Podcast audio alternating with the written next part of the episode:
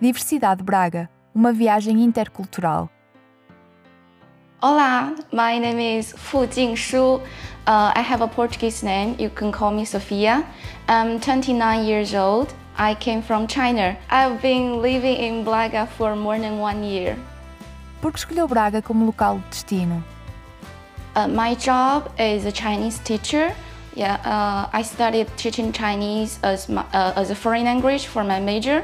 Uh, and uh, two years ago, I was uh, working and living in Lisbon. And uh, after I went back to China, when I decided to uh, go abroad again, I chose Portugal. Uh, and I found a position in the Min Confucius Institute of Minho University. So I applied for it, and then they gave me the position, and I came here. O que é que mais gosta na cidade?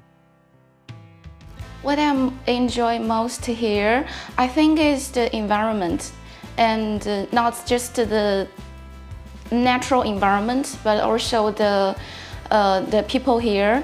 Um, because uh, the people here I meet, uh, I met are very friendly, uh, and uh, I live a very enjoyable life here. I uh, have a very regular daily routine, so I really enjoyed my life here. Every day, uh, except for my daily teaching job, I like to go to Blaga Park.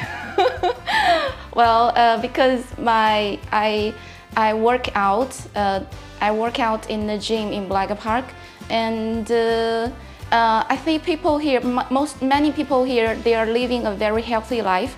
They a lot of people enjoy going to the gym and uh, that encourage me encourage encourages me a lot to go to the the gym and also to live a healthier life and also uh, because of the the job and the, the people here um, I don't feel too much pressure O que é que pensa sobre os portugueses? I think the Portuguese people are the most friendly foreign people that I've ever met.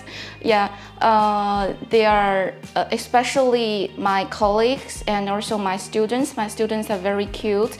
Uh, even sometimes they are naughty in the class. They make noises, but I still love them.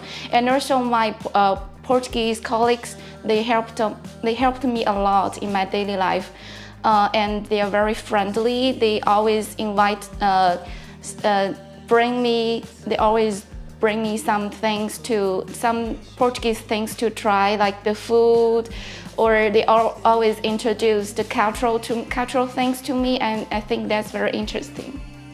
Quais as principais diferenças entre Braga e o seu país de origem?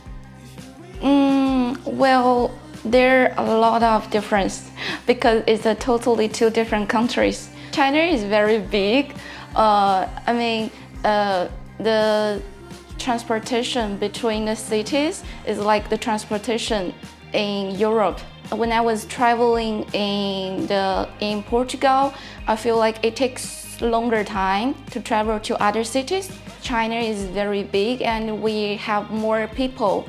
So you can see many people everywhere. But in Braga, uh, sometimes on Sundays, it's, uh, it's not easy to find a, a group of people on the street. Yeah, that's the main difference. And also the food is uh, very different um, because in my hometown, I, I like to, uh, our food there, it's very spicy. But uh, in Portugal here, I, I couldn't find anything that is very, very, very spicy. Como é a experiência de viver em Braga? It's positive. uh, I like I like my life here. Yeah.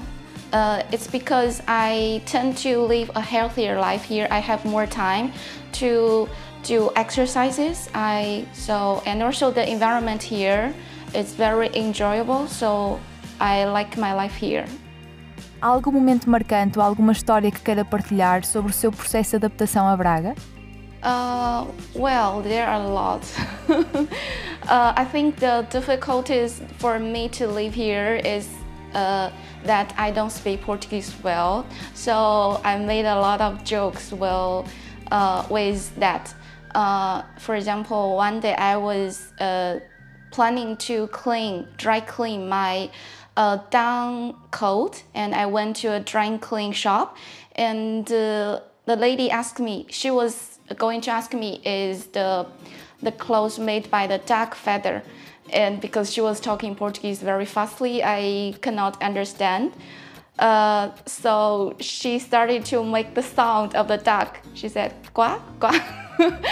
and I was confused because gua, gua in Chinese is the sound of a frog. So I was like, "What is the relation with my clothes and the frog?" and then she showed me the level, and I realized, oh, she was trying to ask me, "Is that from the duck?" Okay, and I have many, many jokes like that while living here. But uh, uh, that didn't cause me too much trouble because I still uh, having a good life here. I really enjoy living here.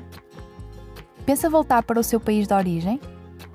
Yeah, uh, I will work in Braga for some years, but eventually I will went back to my country because my parents, my friends, they all live there, and I want to be with them. DiverCidade Braga, uma viagem intercultural.